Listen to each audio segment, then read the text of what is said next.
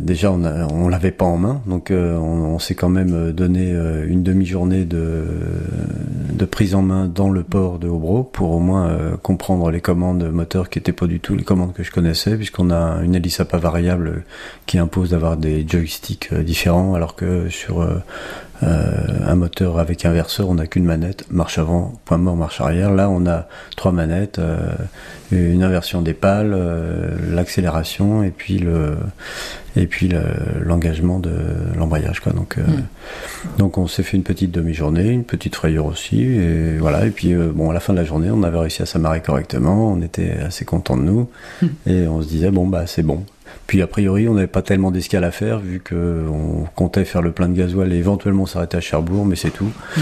Euh, et puis récupérer Nathalie, euh, Léopold et Zoé à Saint-Nazaire. Donc euh, y a, on partait sur un convoyage vraiment le plus rapidement possible. On avait la fenêtre météo idéale. Donc on est parti le lundi 17 de Hobro et voilà, on a roulé de nuit et de jour.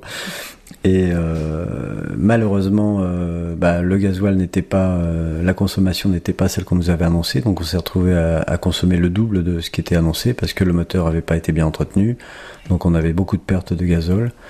Euh, par pulvérisation. Et euh, du coup bah, on s'est retrouvé assez rapidement en, position d'être obligé de refaire un plein quelque part.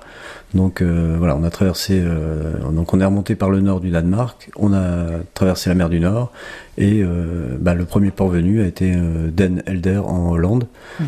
où là on espérait faire un, un, second plein de gasoil pour pouvoir finir le voyage Sauf qu'on a eu des soucis de, bah, de règlement du gasoil, puisqu'ils voulaient être payés en cash et que bah, l'étranger là-bas ne pouvait sortir que 250 euros euh, par jour.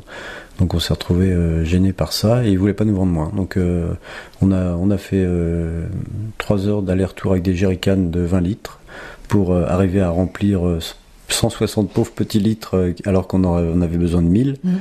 Donc, euh, mais bon, qui nous ont permis quand même de repartir du port en se disant que, bah, de toute façon, euh, on va quand même devoir refaire un autre plein ailleurs, dans un port qui veut bien nous vendre du gasoil, quoi. Donc, euh, on est reparti d'Hollande et puis, bah, le, le port qui s'est qui s'est trouvé en face de notre route au moment où on commençait à être à sec, ça a été Calais.